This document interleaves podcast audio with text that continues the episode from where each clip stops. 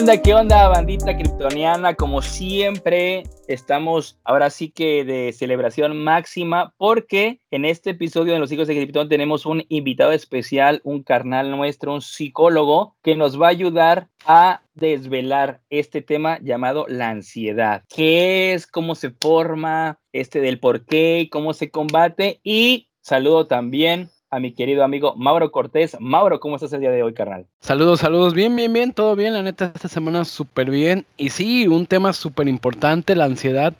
Fíjate que yo siento, bueno, no siento, hace años fui con un psicólogo y a mí sí me diagnosticaron ansiedad.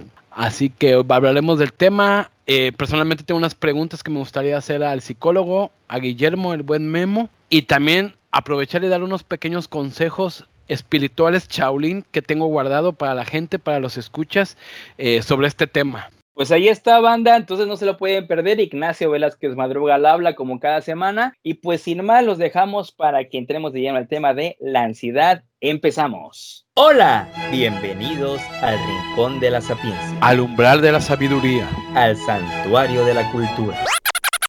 Ey, ey, ey, espera, espera. ¿No me dijiste que esto era de puras idioteces? Esto es Los Hijos de Krypton. Advertencia, el siguiente programa contiene lenguaje inapropiado, opiniones muy personales y alto contenido de idioteces. ¿Qué onda, qué onda, banda kryptoniana? Pues regresamos y lo prometido es deuda. Estamos ya aquí hablando del tema de la ansiedad, como les comentaba en el Twitter hace unos días. Y Mauro, creo que tenemos aquí un invitazo de lujo para que nos acompañe a hablar de la ansiedad aquí a toda la banda. Tenemos con nosotros al psicólogo Guillermo Mijangos Castellanos con nosotros. Guillermo, ¿cómo estamos? Bastante bien, bastante bien. Muchísimas gracias por la invitación. ¿Cómo se encuentran ustedes? Muy bien, muy bien, gracias. Aquí ya esperando hablar de este tema muy importante porque pues mucha banda tiene inquietudes acerca del tema, ¿o no, Mauro? Sí, sí, yo creo que es un tema que se ha puesto mucho de moda últimamente y pues personalmente yo tengo muchas dudas porque yo soy alguien que me considero ansioso.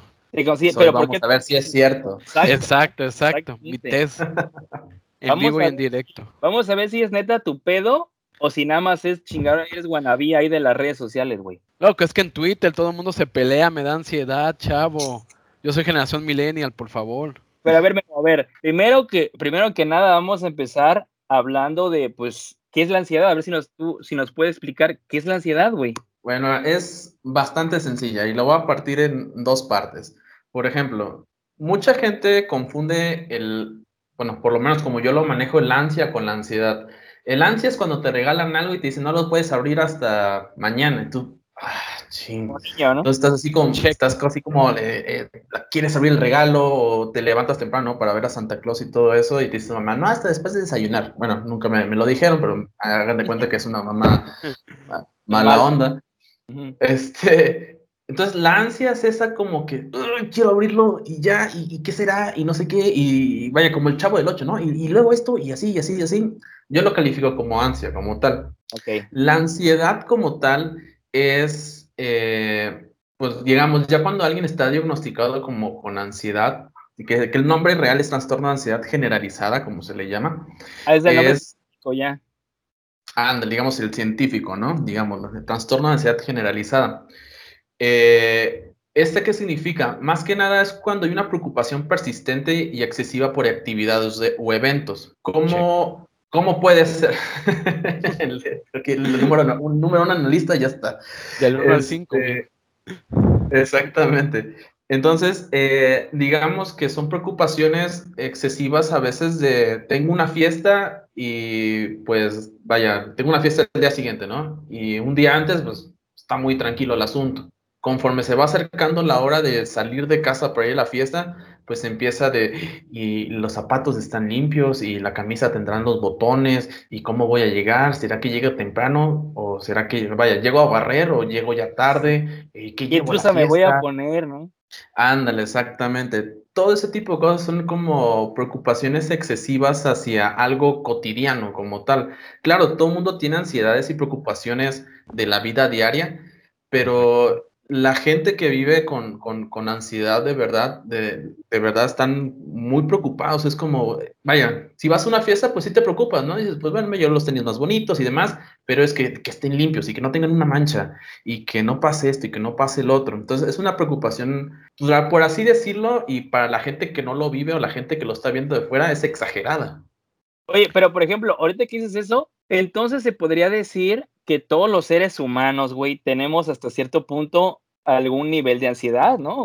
¿O qué, onda? Sí, definitivamente, digo, es, es, es subjetivo, definitivamente. Digo, a mí lo que me, causa ansiedad a ti es como, eh, no me importa, ¿no? Lo que a Mauro le da ansiedad, para mí es como, eh, ni, ni, ni lo pelo, como por, por, por, decirlo así. Entonces, va dependiendo exactamente de, de, de qué es, pero Aquí estamos hablando, pues bueno, del trastorno generalizado como tal, sí, sí, sí. y, es subjetivo para, para cada uno de nosotros. Mira, ahí te va un ejemplo real la semana pasada. Yo me metí a concursar para ganar un premio en internet, ¿no? Así te la dejo, o sea, a mí se me hace incluso, o sea, se me hace muy tonto, pero me pasa. Entonces yo entré, voté, hice cuentas falsas, digo, y le dije a mis amigos que votaran. Y esa noche... de cabeza.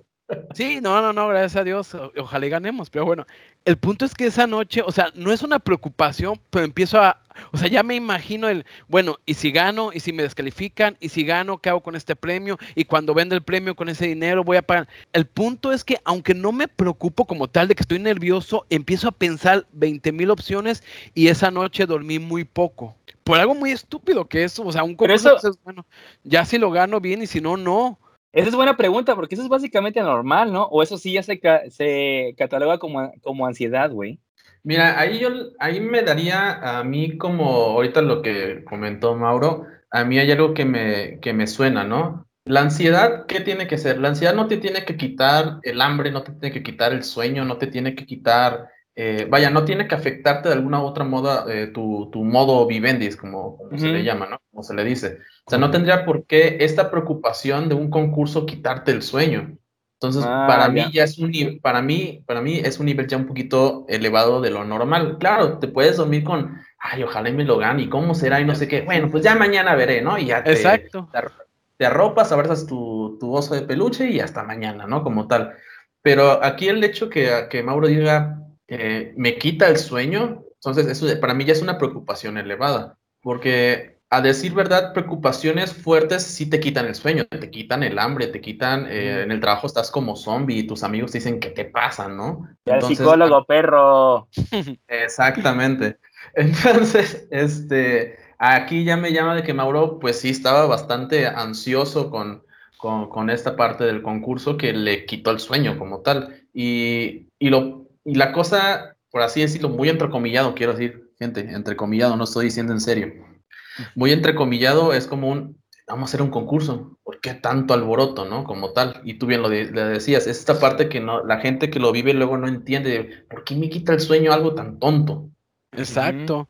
Que ni siquiera lo, tengo ganado. Es como que si lo gano bien, si no, mi vida sigue porque hace dos horas ni sabía la, la, existencia de esto.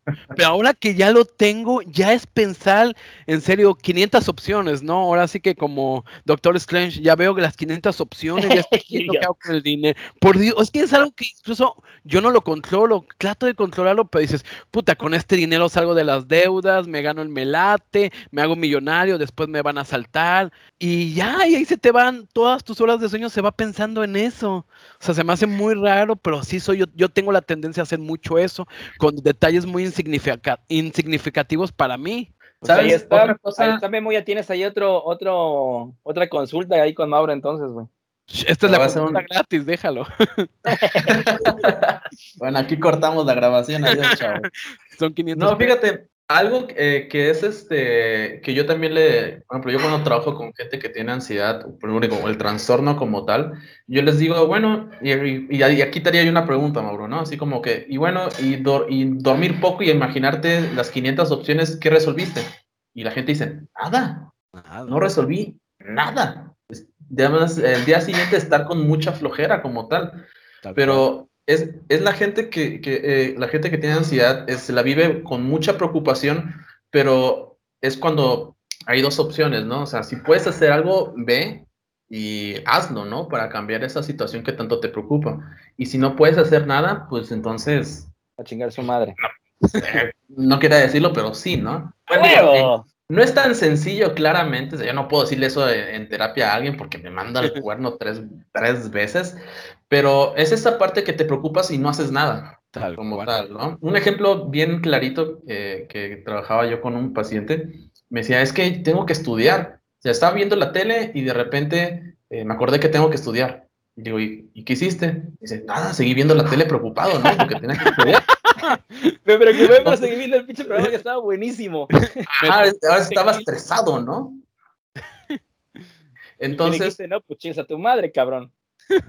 Eh, entonces ahí es cuando, ok, bueno, ahí sí tienes manera de cambiar esa ansiedad que tienes tú de que tengo que, tengo que estudiar, pues bueno, apagas la tele y te sientas a estudiar y se acabó, dirían por ya, a huevo, pues sí. Pero en este caso, Mauro, pues eh, por más que se pusiera a pensar y desvelarse una semana, claramente no iba a solucionar nada porque está fuera de sus manos. sí, no, de hecho yo soy de los que si algo me causa, según yo, ansiedad, porque así pienso yo, Sí, soy de los que lo puedo resolver, en chinga lo hago. Sean las 12 de la noche, las 5 de la mañana, yo hago las cosas para ya no tener esa preocupación.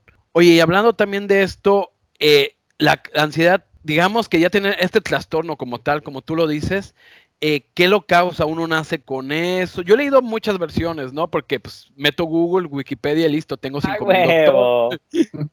Entonces yo quiero Hay que pagar, ¿verdad, cabrón? no, todo gratis, papá. Pero, ¿qué lo causa? Así nace uno, ya nace chingado, es la sociedad, Pink Floyd tenía razón y vivimos en tiempos demasiado ansiosos. Pues mira, eh, tal, tal, tal cual que te diga yo, te vas al, al por ejemplo, a la Biblia de trastornos eh, psicológicos, psiquiátricos, te vas al DSM5 y te da exactamente cuál es la causa, no, no hay como tal. Existen por ejemplo, yo en, con, pacientes, yo he visto que hay situaciones que claramente te, te pueden causar ansiedad, ¿no? Por ejemplo, si ya tuviste una operación a corazón abierto y de repente te duele el pecho, claramente vas a, ¡pum!, se te va la preocupación al cielo, ¿no? Entonces, muchas veces depende de, de qué es lo que viviste, independientemente que desde chiquito también cómo te fueron enseñando a, afrontar ciertos problemas. Claramente, hay veces que los papás son, sí, tú, papá o mamá, que son bien objetos y dejan que sus hijos resuelvan cosas que no corresponden a su edad, eso les causa, les causa estrés, ¿no? Como por ejemplo, es como llegar y decirle a tu hijo, este, o sea, hay cosas que no corresponden decirles, ¿no? Pero es como si llegara el papá y de repente le dijera, hijo, este, no tenemos para la renta y, se va, ¿no?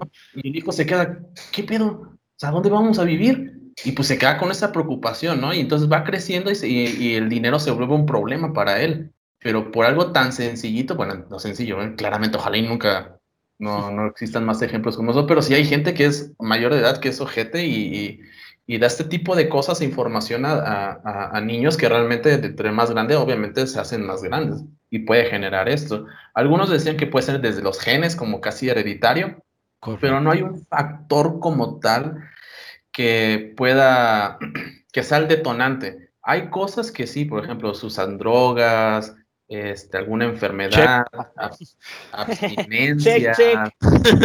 Vaya, hay, hay, patrones por ahí que se puede decir, ¿no? Pero no hay nada así científicamente que yo te diga, sacaron sangre a 100 mil personas y de los 100 mil ansiosos, este, 99.999 dieron con este gen, no existe, no, no hay una explicación como tal. Pero entonces, por ejemplo, brother, eh, ¿sí existen entonces eh, tipos o niveles diferentes de ansiedad? Pues existen diferentes tipos. Por ejemplo, este, por ejemplo, ansiedad, te voy a decir algo, eh, trastornos obsesivos compulsivos. Gente que repite muchas veces alguna, alguna tarea, por ejemplo, uno bien sencillo, alguien que, se, que checa el seguro de la puerta de enfrente de su casa 40 veces. Mm, está, está obsesionado con el seguro, pero le da ansiedad porque se acuesta y dice, si checa el, el seguro, ¿no? Sí, a huevo. Loco, yo soy levanta también. ya me, voy a llorar con Loco, la neta, sí, güey. Tú estás cabrón. En la ventana del carro, y si llueve y si se moja, y tengo que bajar a la medianoche a checar el carro. Fíjate que yo también he pensado eso de la, la pinche ventana del carro, pero eso de los que, ah, la madre, me da mucha hueva ir, pues, con la bendición de Dios, cabrón, o sea, Diosito protege mi coche, por favor. Dale. ¿Qué carro tengo? Yo me voy en, el camión. ¿Terreno de el cochota? en el vía muerte ese que se destartalan. Esta mamada. Este, por ejemplo, existe otros que son más como más, este, pues, voy a decir entre comillas, porque luego la gente se lo toma muy en serio. Voy a decir entre comillas como muy, muy elegantes, o sea, y, por, y por decir elegantes que sí, que son muy, no todo el mundo lo tiene. El mutismo selectivo, ¿no? Mutismo selectivo es que no hablas con ciertas personas de algún rasgo o en algún lugar. Entonces te da ansiedad hablar en público en frente de la escuela porque alguna vez te cayó el pan, se te rompió el cinturón y quedaste en calzones dando el. Me oriné ahí frente de todos, ¿no? Ándale, exactamente. Entonces, eso crea un, mutismo selectivo. Te da mucha ansiedad hablar en frente de la escuela por el evento pasado que te sucedió. Entonces, ya desde que te dicen, vas a dar las efemérides después de que se te cayeron los pantalones dando la... Entonces empiezas de, a sudar, empiezas a... Ah, me vuelvo a orinar, güey, la neta. Sí, exactamente. Y, existen varios, y existen claramente niveles. Hay gente que está, es muy tranquila, como, por ejemplo, cerré la puerta. Ah, no sé, y ya va, checa una vez y dice, ok, ya, y ya con eso. Sí. Ya pasó, ¿no? Te da ansiedad la puerta, vas, lo checas y ya pasó. Hay gente, y, y, así te puedo decir varios ejemplos de otras, este, o de otros trastornos que van muy de la mano con la ansiedad. Oye, pero estos trastornos que van de la mano, eh, estos trastornos pueden causar ansiedad, la ansiedad puede causar estos otros trastornos o se pueden dar, eh, ahora, sí que los dos se dan cada uno por sus razones y van acompañados o si son independientes. Eh, pueden ser independientes, pero normalmente uno lleva al otro. son como, ya tienes esto, si no te lo cuidas puedes aumentar y puedes tener esto, ¿no? Sí, exactamente. Por ejemplo, el trastorno de ansiedad por separación. Es decir, cuando de chiquito viviste de que tus papás se separaron y fue de lo más horrible la separación y todo lo demás, entonces tú creces con un trastorno de que no importa que tu pareja te golpee, te escupa y te trate como la basura más grande del mundo, pero ahí vas a estar. Pégame, pero no me dejes. Tal cual. Entonces te da ansiedad la separación como tal y ahí va de la mano con un poco de codependencia. Entonces ahí te digo, se empieza a hacer una mezcolanza, termina siendo como un barman, ¿no? O sea, mezclas un montón de cosas y sale una fórmula pues, locochona. Oye, entonces hay varios tipos de ansiedad, por lo que dices, ¿no? Ansiedad por abandono, ansiedad por... Sí, la verdad es que sí, existen, existen, es como el trastorno como tal, y lleva como de fórmula eh, este, la ansiedad como tal, pero la ansiedad es como un, síntoma dentro de algo más grande, por así decirlo. Oye, y ahorita que es todo esto, oh. se me viene a la mente, y la ansiedad en sí, en sí, güey, si es peligrosa, es decir, por ejemplo, si tienes mucha ansiedad y todo el pedo, ¿sí es, es, es peligroso eso? Mira, existe algo este, que se llaman ataques de ansiedad o de pánico. Ah. Estos episodios, haz de cuenta que se dan de la nada, como tal. Obviamente pueden ser, yo les llamo, puede ser este, detonados o, puede ser algún gatillo, ¿no? Para que mm. se detone como tal. Pero estos episodios son de, un, de terror. Básicamente, o sea, hay gente que, que tiene muchísimo miedo y a algo que no está pasando nada. Por ejemplo, estás viendo la tele y estás viendo, no sé, Harry Potter, ¿no? O sea, ni ahí siquiera hay sustos, estás divirtiendo viendo Harry Potter. Aparte ya bueno, pues los pinches de mentores dan miedo, culeros. Aparte el ejemplo bien viejo de Harry Potter, ves agarrado, no sé, la suficiente. Pero bueno, ahí más o menos van, vayan de tirando la edad. Entonces, estás viendo Harry Potter bien tranquilo y de repente, pum, te, ah, lo voy a decir así, ¿no? Te abraza un sentimiento de, miedo increíble hacia algo que no sabes.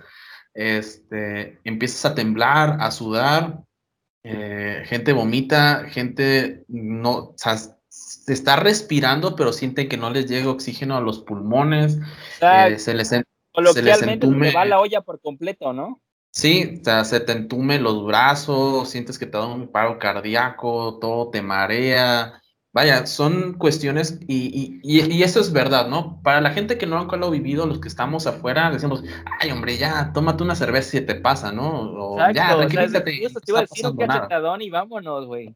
Exactamente, pero son síntomas que son ciertos y, y la gente lo vive y, hay gente siente que se va a morir. Oye, y por ejemplo, otra duda, ya que yo nunca he vivido un pinche ataque de esos, güey. Pero, por ejemplo, si estás con alguien que vive un ataque de esos, o sea, la otra persona, ¿cómo tiene que reaccionar? O sea, nosotros, ¿qué tendríamos que hacer si vemos una persona que le pasa eso, güey? Salir corriendo. Decir, mames, ¿qué pedo con este pinche loco, güey? Echar agua bendita y listo. Dementor, Dementor. Tienes que salir corriendo con los brazos arriba, así, ¡ah! gritando, para que alguien más haga cargo de ese problema. este, pues mira, existen les voy a dar un, dos, les voy a decir dos ejercicios que pudiera servirle a, gente que nos esté escuchando y que les, le, suceda esto. Más adelantito les quiero yo platicar con, con las variantes o las diferencias de psicoterapia y, fármacos como tal, ¿no? Pero bueno, ahorita les voy a dar un ejercicio que yo utilizo con, con pacientes míos y, y la verdad les funciona bastante bien porque hagan de cuenta que ustedes tuvieron un ataque de pánico, ¿no? Y empezaron con una sensación en la garganta, que fue la primera sensación. La primera sensación de, la garganta como un picor. Este, el segundo, el segundo paso fue que no, no siente que no les llega tanto oxígeno a los pulmones. El tercer paso se les duerme la mano, la mano izquierda. El cuarto paso es que se les nubla la vista. El quinto paso es que empiezan a temblar. Entonces tienen una serie de secuencia que detona hasta, no sé, dependiendo, ¿no? Digamos que son ocho pasos para sentir un terror espeluznante dentro del cuerpo. Entonces, la gente empieza a hacer lo que es las autoevaluaciones. Todo el tiempo se está hipervigilando, como yo le llamo. Entonces, todo el tiempo estás con la garganta, porque la garganta fue lo que detonó todo. Entonces, se empieza a hacer una bolita de nieve. Entonces, sientes la, la, el picor en la garganta y es la bolita de nieve chiquita, ¿no? Entonces, va pasando de 1, 2, 3, 4, 5 síntomas, 6, 7, 8, 9, 10, 20, los que tenga, entonces cada vez se va haciendo una bolita de nieve más grande y más grande, más grande. Llega un momento en donde se vuelve una bola de nieve del tamaño de un bocho que, vaya, lo que pongas enfrente lo va a aplastar, o lo va, vaya, lo aplasta, ¿no? Como tal. Entonces, yo cuando trabajo con pacientes, yo les digo que cuando empiecen esa primera sensación, que es el gatillo o el detonante, como lo quieran llamar, lo que tienen que hacer en vez de hipervigilarse y decir, ok, ya siento esto en la garganta, seguramente voy a empezar a, sentir que no me llega oxígeno. Y sí, ok, como dirá Mauro, ¿no? De garganta, check. Oxígeno, check. Y tercer paso es que se me duerme la mano. La mano, check. Entonces, sí, me va a dar y me va a dar.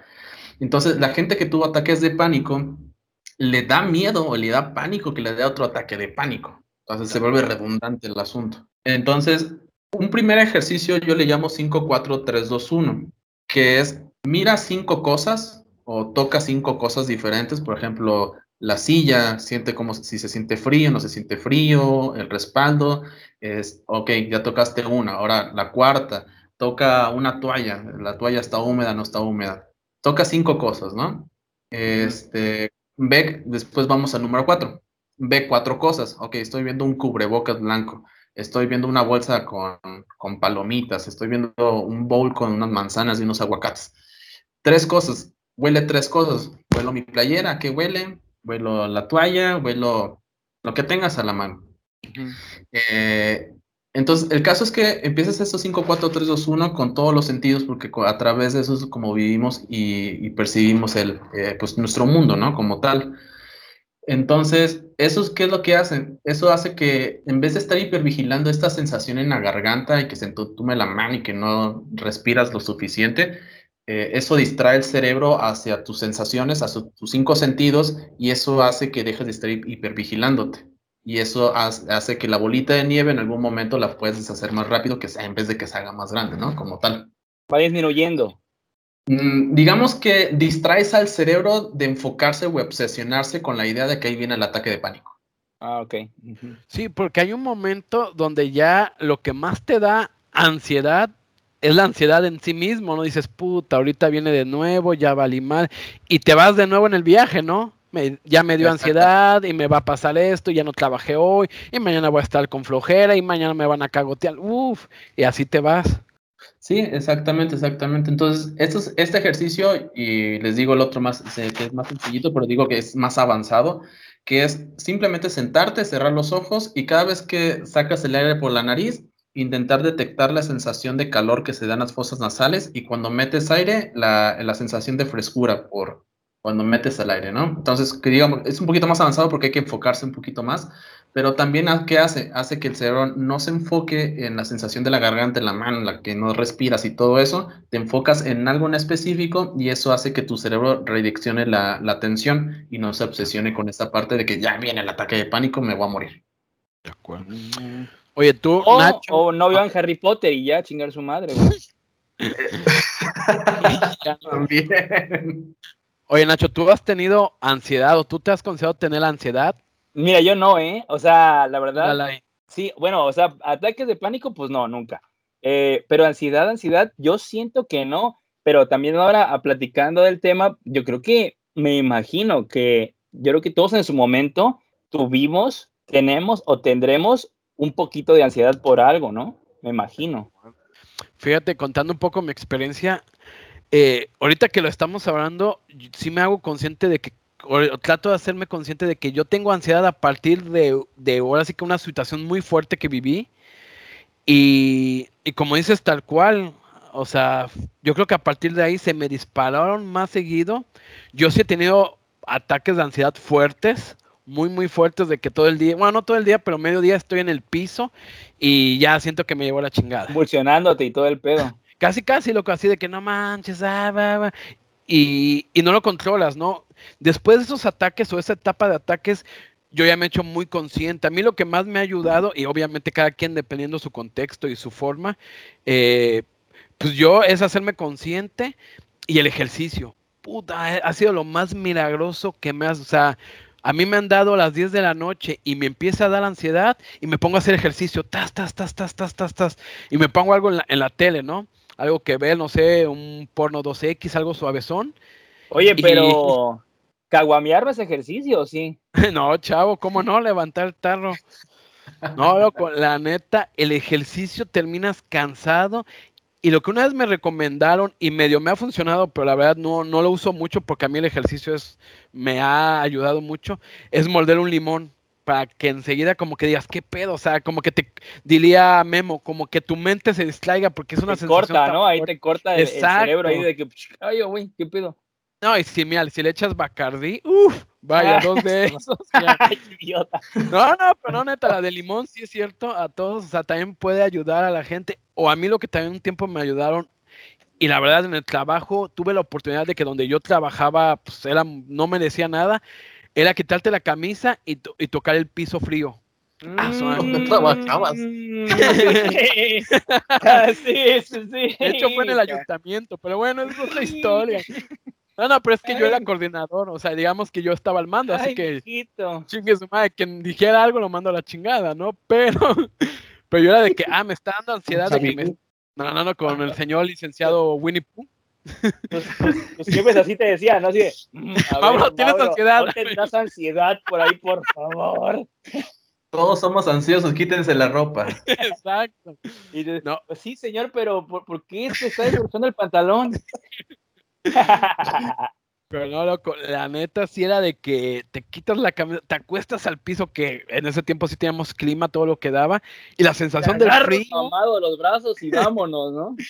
Y la neta, tal cual como dice Memo, cualquier cosa que te haga salir de esa mentalidad y enfocarte en otra cosa, incluso a mí, aunque trato de no hacerlo porque sí me, me obsesiono mucho, los videojuegos. A mí los videojuegos toda mi mente, toda mi atención se mete al videojuego. ¿No más ansiedad los pinches videojuegos?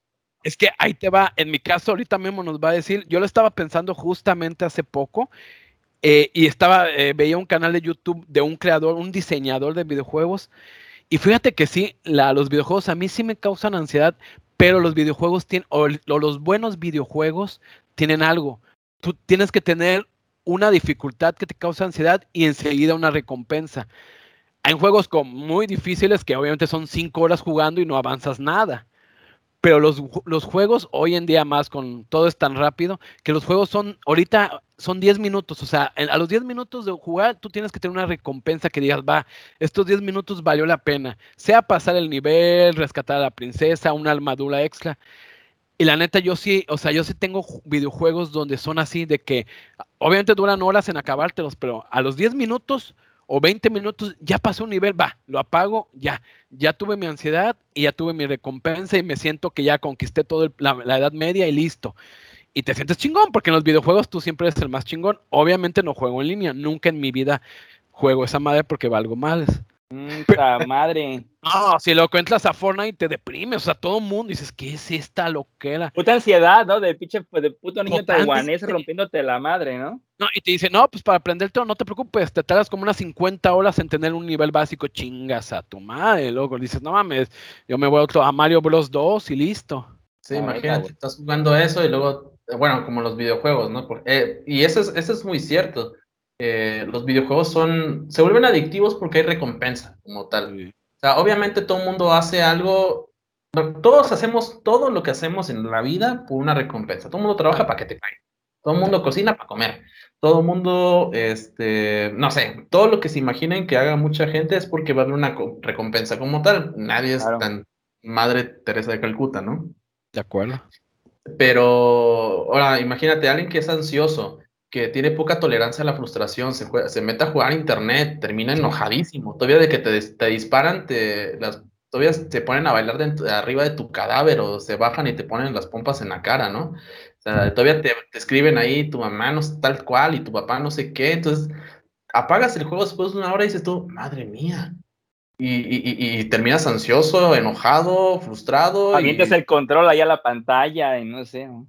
Sí. sí, exactamente, exactamente. Entonces, Digo, esta parte, como tú decías, Mauro, eh, la poca tolerancia a la frustración aunado con la ansiedad y pues por eso mucha gente, como tú dices, evitan jugar en línea porque dicen, no, hombre, ahí hay gente que está traumadísima y se burlan de mí, ¿no? Entonces ahí, ahí, se conjuga la ansiedad con, el, con la poca tolerancia a la frustración. Entonces cuando vemos a esta gente que se enoja y rompe los teclados cuando juegan y, y hay gente que dice, ¿por qué haces eso si solo es un juego? Bueno, para mucha gente solo es un juego, para ellos es vida o muerte. Es más que eso, ¿no? Sí, claro. Oye, Memo, y una pregunta, por ejemplo, ¿y es cierto esta relación de la ansiedad con la comida? Pues ya ves que mucha gente es como de que, ah, es que me da ansiedad, entonces tengo que ir por a comprar algo, tengo que comprar eh, unos cacahuates, o tengo que la chingada por la ansiedad. ¿Esto es cierto o es así pura chingadera? No, eso también. Digo, yo sé por, yo sé por dónde vas, y también es como que ya deja de cierre el pico, ¿no? Ya no como. Ah, ándale, exacto. O sea, ya, ves que como que mucha gente lo excusa, se excusa en esa madre y uno cara de, mm, sí, loco, la ansiedad, la ansiedad, sí, güey. Exactamente. No, pero esto viene, obviamente aprendieron de que la comida una fuga. Por, ¿Cómo puede ser? Por ejemplo, te pongo un ejemplo. Eh, estás, eres chico y llega, este, no sé, llega tu abuelo y te dice, mira, te compré una caja de, de, pollo frito. Y tú, ah, muy bien, no sé qué. Y tu abuelo te dice, ahorita, vengo. Y, se va, ¿no? Entonces, tienes una pérdida del abuelo que jamás regresa, se va con otra, con otra familia, yo qué sé. Y entonces aprendes a abuelo. Entonces se fue, entonces el pollo frito es como guácala, no voy a comer pollo frito porque me recuerda a mi abuelo cuando se fue. Pero cuando estabas llorando y todo eso, tu mamá viene y te dice, toma, eh, toma este bote de helado y métele las cucharadas que quieras y te comes todo el helado, ¿no? Entonces, por un lado, el pollo frito significa como un, no manches, guácala, representa algo feo para mí, pero el helado me reconfortó. Entonces, hay gente que tiene, por, entre comillas, gente, su veneno, ¿no? Hay gente que es el helado, por el ejemplo que te di, habrá gente que encuentra fortaleza y por una hamburguesa, eh, hay gente que es así, tutti frutti como tal, pero hay un significado atrás de ello, del por qué la se resguardan en la comida. Mira, fíjate, a mí lo que me pasaba, porque digo, yo sí considero que soy ansioso y sí me he analizado. A mí lo que me pasaba es que la comida, obviamente comer mal, comer grasa, hamburguesas, hot dogs, eh, te cansa. El estómago es un músculo que, que, gasta mucha energía, incluso de los que más gasta. Entonces a mí, cuando me daba ansiedad, yo comía para cansarme y que ya el cerebro no pensara. Es como, puta, estoy pensando en la exposición de mañana, que no sé qué. ¿Cómo por no llorar? no, déjate, ni siquiera era llorar, o sea, no, no es tanto hacia el llorar, es como que estoy pensando en cómo resolver esto, pero no lo puedo resolver. Entonces, en ese entonces, exacto, no hacía nada de ejercicio, vivía con otros hombres súper obesos, compañeros, ya sabía que ibas a empezar. No te pongas ese, ese ayuntamiento, no, hombre, pero puro cotorreo. Javi Luma, Luma, gay. Luma, Luma, Luma. Ay, la pura mayatada. Entonces, lo que hacíamos era de que, ¿sabes qué? Pues, y vivía en México, en el DF, entonces era, pues todo está abierto ahí, los Burger King estaban abiertos 24 horas, pues chingue su madre, vamos a un Burger King y listo. Y entonces yo al comer me cansaba y ya no me preocupaba porque estaba tan cansado de, comer que ya no me preocupaba, era de que, ay, estoy cansado, ya voy a ver la tele. cuatro Whoppers y todo el pedo, ¿cómo no te vas a descansar? Pues lo de broma, pero por ahí, loco, o sea, sí me pedía cosas cerdas, así asquerosas. Entonces yo sí me di cuenta que cuando empecé a controlar mi ansiedad, por decirlo de algún modo, empecé a hacer ejercicio y ya no, tenga, ya no tenía esa necesidad de, de calmar la ansiedad y lo logré direccionar a hacer ejercicio, también dejé de comer eh, tanta porquería, era como que, eh, me da igual si como o no como esto. A mí yo siento que sí, me, sí lo relacioné así, o simplemente soy un obeso, ¿no? Puede ser. Oye, Mauro, y pregunta seria, ahí en ese cuarto con tus roomies hombres, ¿descubriste la técnica de quitarte la playera en el piso mientras te chingabas cuatro whoppers para liberar tu ansiedad? y bailaban sobre de mí. No, no, no. De hecho, cuando empecé a hacer las técnicas Shaolin de acostarme en el piso y el ejercicio o morder el limón, yo ya era consciente de la ansiedad. Durante esta etapa yo no era consciente, o sea, para mí era normal de que son las 10 de la noche, voy a pedir una hamburguesa triple, y literal, o sea, triple carne, casi medio kilo de carne. Y era normal, era como que, ah, me dio hambre. Es ah, era del taco, vamos, ¿no? Ándale, tal cual. Ya después, cuando empecé a descubrir las técnicas Shaolin, ya fue que logré calmar muchas cosas. Pero no, no fue al mismo tiempo. Pero cuando gustes podemos probar todo. No, gracias, brother. La neta, no es por nada, brother, pero ahorita te pasamos el contacto de, de Memo, el psicólogo. Oye, Memo, y yo sí creo que mucha, yo para los que no saben, trabajo mucho el community manager, yo asocio mucho las redes sociales con la ansiedad. ¿Por qué? Porque es una forma de estar pensando en otras cosas que no puedes resolver. Ves Twitter y alguien se murió en Malasia, ¿no? Que bueno, es algo muy triste, todos lloramos y seguimos con nuestra vida. Pero hay mucha gente que se clava, ¿no? Y ve, se murió tal, hay cinco variantes Delta, esta, la variante Mu es más difícil. Entonces ves puro desmal en las redes, son caóticas las redes sociales y yo sí creo que causan ansiedad. No sé cuál sea tu punto de vista desde experto, ¿no? Mira, pues sí causa ansiedad y te voy a decir desde, desde dónde. Todo, no sé muy bien la historia y, a lo mejor por ahí si alguien me escucha y dice, este güey no tiene nada, no, no, no sabe de lo que está hablando. Cuando empezó Facebook, todo el mundo, ¿por, qué crees que Facebook no tiene manita abajo? Claramente es para que tú postees algo y todo el mundo solo tenga la opción de, de, de manita arriba y corazón y me da risa y todo eso, ¿no? De acuerdo. Porque hay gente que realmente vive de, agradar a los demás. Y esta parte es como una ansiedad social, por así decirlo. Este, hay un trastorno de ansiedad social que se le llama, que puede ser una fobia social, este, en el cual quieres encajar en un mundo que a lo mejor no. Por ejemplo, eh, esta gente que se dedica a crear memes es como un, tengo que subir mi meme y, este meme a mí me da muchísima risa y, tiene, y seguramente voy a llegar a, a, 100 me gustas. Y, a lo mejor solo llega a 20 y eso ya le causa ansiedad, ¿no? Porque no, no llega a mi objetivo. O esta gente que vive también de, que es una realidad, y eso me ha pasado con, con sobre todo más con mujeres, eh, con pacientes, que que su Instagram, su Facebook y todas las redes sociales es una vida perfecta, ¿no? Se la pasa viajando y todo eso, y ta, ta, ta, ta, ta, y tú ves y dices, oye, ¿cómo le hace esta, banda, cómo le hace para viajar por todo el mundo, ¿no?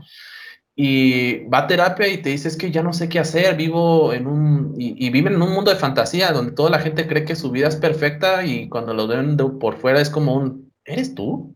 Entonces también viven ya con la imagen que, que, que tienen que representar con lo que se han puesto a, que han mostrado en redes sociales. Y pues las redes sociales básicamente la mayoría es para dar tu opinión y, mostrar a lo mejor una realidad que no es y todo eso y la gente vive, vive con mucha ansia de eso. Ya opiné, voy a ver cuántos, eh, en mi opinión, cuántos likes eh, gané, ¿no? Entonces vive mucho bajo una presión y cada vez se vuelve más grande. Entre más redes sociales, más grandes se vuelven. gente clavada, güey, la neta. Síganme, lo sigo, eh, por cierto. Pero bueno, aquí hay gente que realmente vive a través de eso, ¿no?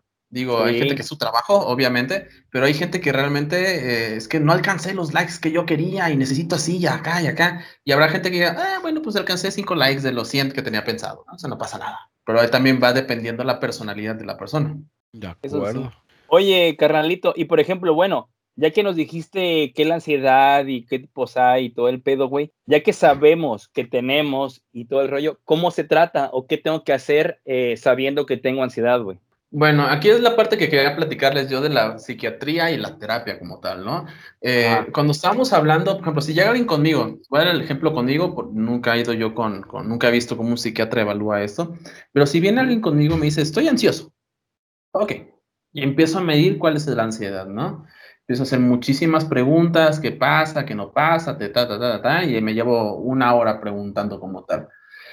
Si veo que es algo en específico, yo recomendaría terapia como tal, psicoterapia, platicar conmigo, ta, ta, ta. Pero hay veces que el nivel es muy alto y ahí sí yo tengo que derivar con algún eh, colega, con algún amigo que sea psiquiatra o amiga que sea psiquiatra, para que, porque hay gente que sí necesita eh, enchocharse como tal. Muchas veces la ansiedad a veces va de la mano con la depresión.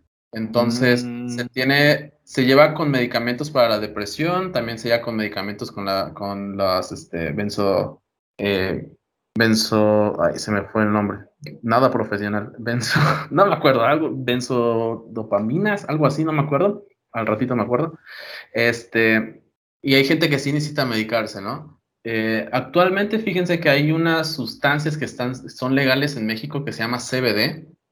Este, y hay pacientes que han empezado a consumir CBD y les ha ayudado muchísimo. ¿Pero qué es, ¿qué es el CBD? CBD, haz de cuenta, eh, de la planta de la marihuana extraen, eh, así, del, del, producto de la marihuana, extraen aceite. ¿Y qué es lo que hacen? De ese aceite hay un, componente que se, llama, que se llama THC. THC es lo que te droga, ¿no? Lo que te pone chorizo, lo que te pone los ojos rojos, lo que después de media hora quieres monchear algo, ¿no? Entonces, hacen un aceite y ¿qué hacen? Le quitan el THC. Quitan el THC y ya no te drogan. Entonces, se queda con todos los beneficios de la planta de la marihuana, que son antiinflamatorios, que te relajan, que ta, ta, ta, todos los beneficios que trae la marihuana sin que te drogue como tal. Yo, o sea, eh, cerveza sin alcohol, ¿no? Eh, mm, ándale, ten las propiedades de la cerveza, pero pues no te emborracha. Pero esto viene en forma de gotas. Normalmente eh, se le recomienda a las personas que durante el día se tomen unas 10, 20 gotas y al dormir 5 gotas. Yo he visto casos de gente que le está dando ataques de ansiedad y, se, y consume las 5 gotas sublinguales y en cuestión de 10, 15 minutos, ¡pum! Ya están bien no como si nada, pero ya los síntomas ya bajaron mucho. Mm, está bien, ¿eh? Y yo sí, más que nada, los ataques de pánico yo sí le refiero a la gente más a, la psicoterapia. Obviamente, ir con un psicólogo que tenga un poco de experiencia en esto para saber hasta dónde puede llegar él o hacer un trabajo interdisciplinario, es decir, psiquiatra con chocho y terapia conmigo. Y adelante. Oye, y por ejemplo, y por ejemplo, la ansiedad es, eh, ¿se quita o es nada más tratable, pero siempre, se, siempre vas a tener ansiedad. Ajá, se, se, cura o se aprende a vivir con ella. O es crónica, ¿no? Ajá, exacto. Se aprende a vivir con ella. Digo, como decíamos al principio, la ansiedad es algo con lo cual todo mundo tenemos en diferentes niveles. Lo que hace la gente es aprende que ese nivel que es exacerbado, que se puede llegar a un ataque de pánico, ellos lo puedan controlar como tal. Pero todo mundo tiene, todo mundo nos causa ansiedad algo. Oye, y justo que hablabas de esto, eh, ¿en qué momento, imagínate, una persona normal que está en la universidad o que acaba de salir de la universidad, ¿en qué momento debe de decir, bueno, yo tengo ansiedad como todos y adelante con mi vida? Al momento en que diga, yo tengo ansiedad y ya tengo que acudir con Memo, ¿cuál tú crees que sea el indicador o la circunstancia donde uno ya ah. deba de ir con un psicólogo? Cuando estás tragando hamburguesas a las 4 de la mañana, güey. No, pues es que eso es súper normal. Con los gordos bailando sobre ti. Ahí. eso, pasa en todos los trabajos, ¿qué no? Mira, eh, hay, uno, hay síntomas en los cuales eh, yo podría decir a la gente de, hey, aguas, ¿no? O sea, por ahí ya no está, ya no está nada cool. Eh, por ejemplo, si te sientes preocupado demasiado y esto interfiere con tu trabajo, con tus relaciones o en otros aspectos de tu vida, aguas por ahí tu miedo, tu preocupación o tu ansiedad te causan malestar y te resultan difícil controlarlos como tal, es aguas también por ahí. O te sientes deprimido, tienes problemas con el consumo de drogas, alcohol, eh, o tienes algún otro, otro problema de salud mental, también cuidado por ahí. Piensas que tu ansiedad podría estar vinculada a un problema de salud física, entonces también eh, cuál es el detonante, como yo les decía, ¿no? Si te operaron de una operación de corazón abierto y de repente te duele el pecho, pues ¡pum! te va a disparar la ansiedad, pues vaya, hasta arriba, ¿no? y, pues una de las más graves, hay gente que piensa que, eh, ahora no, no piensa, sino tiene pensamientos o conductas suicidas. Es decir, este, gente que ya no puede con la ansiedad o es tanta la preocupación que dice me voy a matar, ¿no? Entonces, eh, también por ahí, si se te cruza por la cabeza de que tienes un problema en el cual te causa muchísimo estrés, mucha ansiedad o algo así, y es mejor quitarse la vida que enfrentarlo, obviamente ahí hay que acercarse con alguien. Perfecto. Oye, y por ejemplo, eh, de la ansiedad, güey, el que tiene neta ansiedad, o sea, ¿sí se da cuenta de ese pedo? O sea, ¿sí llega un punto donde te das cuenta de ese pedo? ¿O para, para la gente, o sea, para ti es normal? Para ti es normal. Eh, aquí les doy un, ejemplo como tal. Eh, actualmente estoy trabajando con, una persona, un, paciente, hombre, que digamos que yo lo llamo la normalidad. Que, normalizas las cosas, que te acostumbras a las cosas, ¿no? Es decir, tú empiezas una relación y dices, nunca me voy a dejar pegar y te pegan la primera vez y dices tú, ay, lo que dije que nunca quería que me pasara. Pero bueno, fue un golpe no tan fuerte. Pum, la varita que tú tenías, la varita que tú tenías de nunca me va a pegar, ya la subiste aún, me pegó, pero no fue tan fuerte. Te acostumbraste al primer ah. fregadazo. El segundo fregadazo va más fuerte. Bueno, pero un poquito más fuerte que el otro, pero no tanto, vaya, no fue tan, tan significativo la potencia, por así decirlo, no aumentó tanto. Pum, ya subiste tu varita a, otro nivel. Cuando dijiste que nunca te ibas a dejar pegar, ya te dejaste pegar dos veces, entonces ya normalizaste y tu varita de, de acostumbrancia, por así decirlo, ya la subiste, ¿no? Entonces, ¿qué pasa con los ansiosos? Con los ansiosos, normalmente tú tienes una ansiedad digamos, tienes un examen mañana y del 1 al 10 no has estudiado nada y dices tú, eh, es un 5, ¿no? Eh, me, vale. Pero de repente, de la nada, ese 5 se vuelve un 8, se vuelve un 9, se vuelve un 10. Entonces empiezas tú, dices, bueno, sí, estoy preocupado claramente porque ese examen es más, más importante, no sé qué, y pum, ya subiste la varita de, normalidad, de acostumbrarse. Ya lo subiste a un 9, ¿no? Un 8. Entonces empiezas a subir cada vez tu varita, tu varita, tu varita de, de acostumbrarte a las cosas que mucha gente no se da cuenta de ello. Se da cuenta cuando ah. alguien le dice, oye, si dijiste que nunca te preocupabas por los exámenes, pero ahorita veo que te comes las uñas, este, ya tienes huecos en la cabeza de preocupación, este, te rascas eh, mucho. Y aquí es otra parte donde le digo yo a mucha gente que, que tengan cuidado. La preocupación es una cosa que lo llevas, digamos, dentro de la piel, pero cuando ya se empieza a somatizar de la piel hacia afuera o sobre la piel, la gente que hay gente que se le cae el, cabello, hay gente que le sale caspa, hay gente que se le sale como sarpullido y todo lo demás. Entonces, esta preocupación ya está somatizándose, ya se está mostrando como una reacción. Ahí también hay que tener cuidado. Sí, la neta sí, esa o sea, fíjate que está interesante, Yo que burlaba de ti por, por andar con, con otros obesos en el piso desnudos, güey. Gordos bailarines. Obviamente. No, fíjense que ahora sí que yo como de la experiencia de un ansioso, la verdad, sí recomiendo a todos, lo que yo siempre recomiendo es, mira, si tienes algo en la vida que quisieras mejorar y tú mismo lo impides, por ejemplo, está el típico de que yo quisiera tener muchos amigos, pero a la hora de socializar no puedo. Yo siempre digo, mira, pues de pérdida ve al psicólogo para ver si te diga que es, si es algo normal o realmente tú mismo estás causando eh, ese problema, ¿no? Igual gente que se sabotea mucho en el trabajo, yo conozco muchos casos de que, ah, no sé qué, como tú dices, lo normalizan.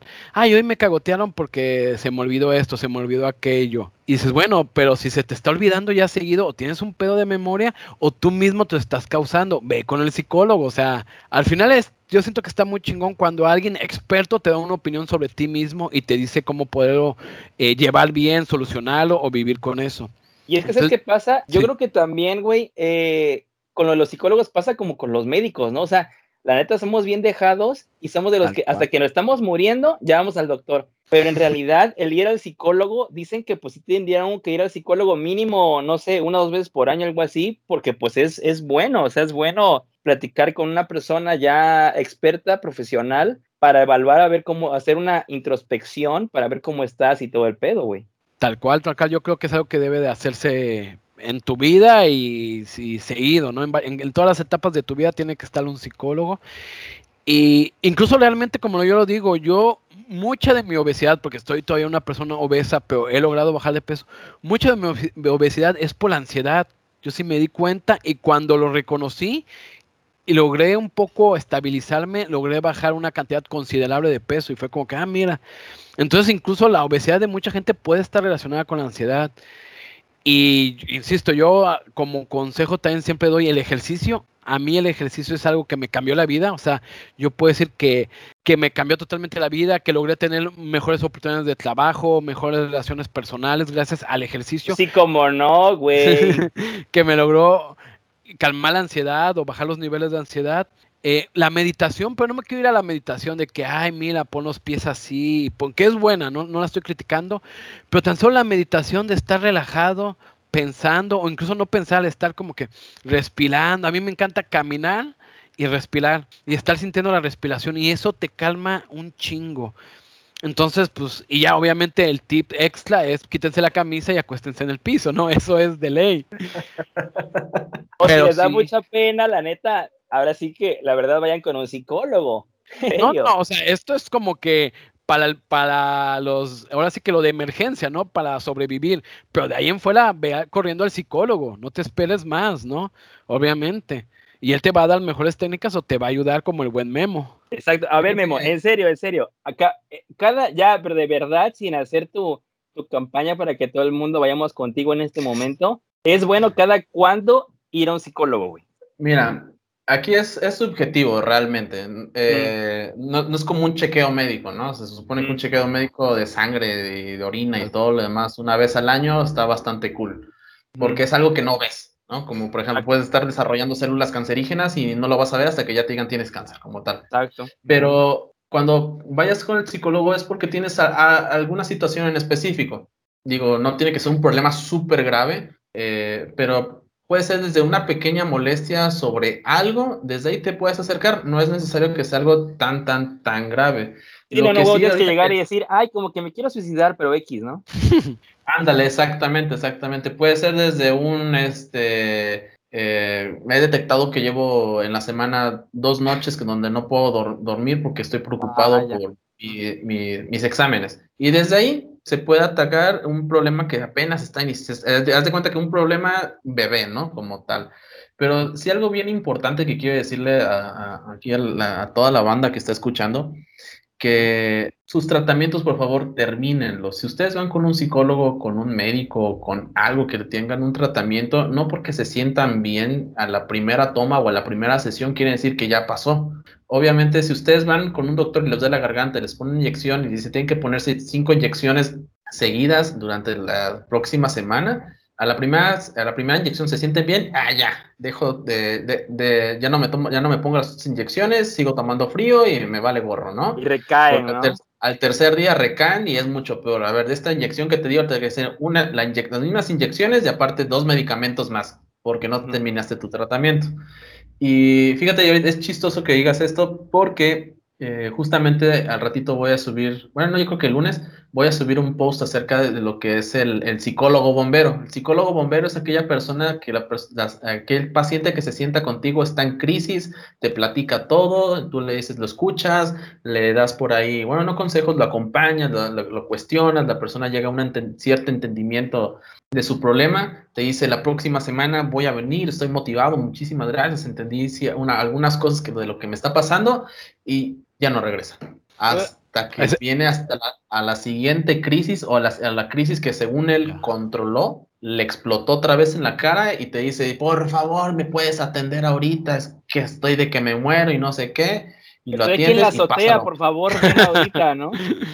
Sí, exactamente. Entonces, yo, ah, yo le llamo así como el psicólogo, psicólogo bombero eh, y pacientes que vienen, traen crisis, hablan, se, se, van bien y ya no, ya no regresan hasta la siguiente crisis como tal. Entonces, yo les digo, la película esta su de tratamiento. Analízate. Ándale, exactamente. Y, y sí, por favor, terminen sus tratamientos. Digo, un tratamiento eh, de psicología eh, es un poco más tardado como tal que, que un médico o dependiendo la enfermedad, pero vale mucho la pena. La verdad es que luego llegas a conocer ciertas partes de ti que decías, esto no me gusta de mí y lo cambias, ¿no? Como tal. Pero sí, termina su tratamiento. Sí, como que te, ahora sí que te aprendes a conocer, ¿no? Como quien dice. Sí, exactamente. Por ejemplo, hay gente que, que digo, no es por presumir, guiño, guiño, pero hay gente que, que, llega contigo y me dice, oye, es que eh, no, sé qué, no sé qué pasa, que mis parejas, no sé qué, bla, bla, bla, bla, bla, bla, bla, eh, siempre me dejan, ¿no? Entonces empiezas a revisar su vida y su papá y su mamá, cada quien eh, los engañaba por su lado, pero estaban como viviendo como una familia feliz y empiezan a entender de que el problema de que, de que escoge parejas es porque escoge gente igual a su mamá y a él, a este sujeto le caga la mamá, ¿no? Entonces es mm, como, ¿por qué? ¿Por qué escoges a alguien que parece... dolor? Exacto, ¿por qué escoges a alguien que, como pareja, entre comillas, alguien que odias? Es como que, ah, sí, cierto, no me había dado cuenta. Y ya, cambian, encuentran eso, entienden eso, cambian el patrón y pum, encuentran a la siguiente pareja algo bien diferente a lo que estaban acostumbrados y ya terminan hasta casados, ¿no? Como tal.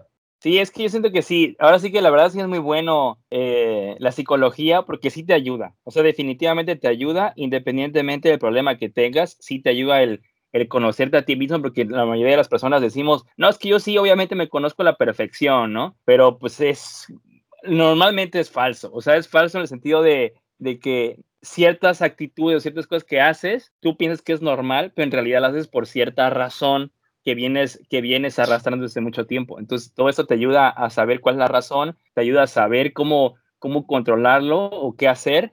Y yo creo que te hace hasta mejor persona, ¿no? Básicamente. Algunos, no todos. Hay unos que no tienen cura, ¿no? Exactamente, o sea, directos al matadero de una vez. Sí, ya, su madre. Oye, Loquillo, pues la neta, mi estimado Memo, ha sido un honor tenerte aquí en el, en el programa, brother, y te queremos dar las gracias y por supuesto que pues este tema la verdad está muy bueno y saca muchos temas, entonces en un futuro tienes aquí la invitación abierta para poder hablar de otros temas y pues nada, la verdad te queremos dar las gracias por estar aquí. Este sí, no, de, hecho, el tema de tanatología, ese lo tenemos que abarcar, es algo que nos Tenemos pendiente esa plática contigo, claro. Sí, está muy chido eso y, y aquí te tendremos de nuevo, eso es seguro. Bueno, obviamente si te gustó, ¿no? si nos da, si nos da el recurso para volverla, a, contratar, pues sí. Mira, les iba a decir que, que este, bueno, ahorita yo estoy en Puebla, ¿no? Pero ya si voy a Veracruz y algo está abierto, pues unas chelas y ya con eso se paga. Perfecto. Ah, pues mira, excelente.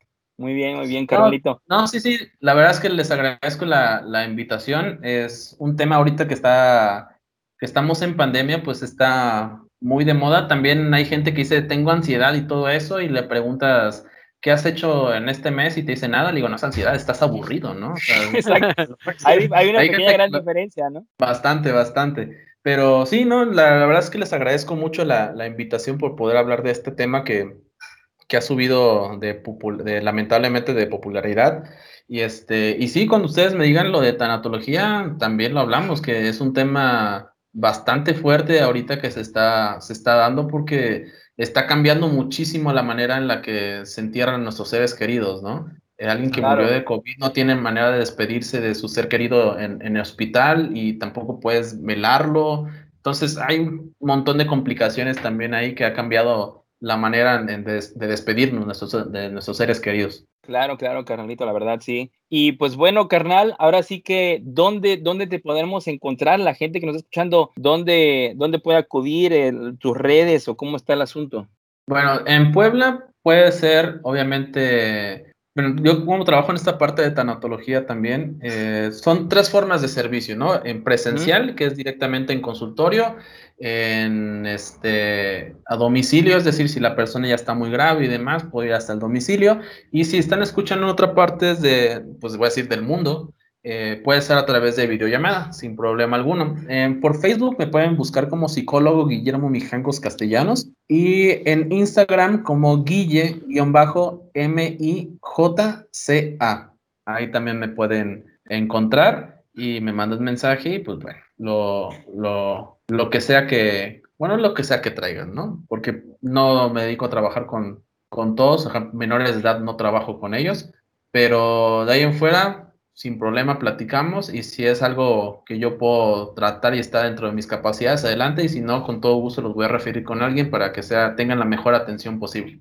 Perfecto, canal, pues muchas gracias. De todos modos, nos dejaste tu tarjeta, la vamos a estar poniendo en nuestras redes sociales, ahí para que la gente también la tenga ahí por cualquier cosa, porque pues es importante que tengan, que tengan esos contactos a la mano. Y gracias nuevamente, carnalito, que estés muy bien. Te mandamos un fuerte abrazo hasta allá, hasta, hasta Puebla. Y a ti, Mauro, ¿dónde te podemos encontrar, carnal? A mí me pueden encontrar en una oficina sin camisa en el piso con estos hombres comiendo hamburguesas a las 4 de la mañana. Municipio de Veracruz, ya saben. histórico. La catedral, juntito de la catedral, ahí estamos.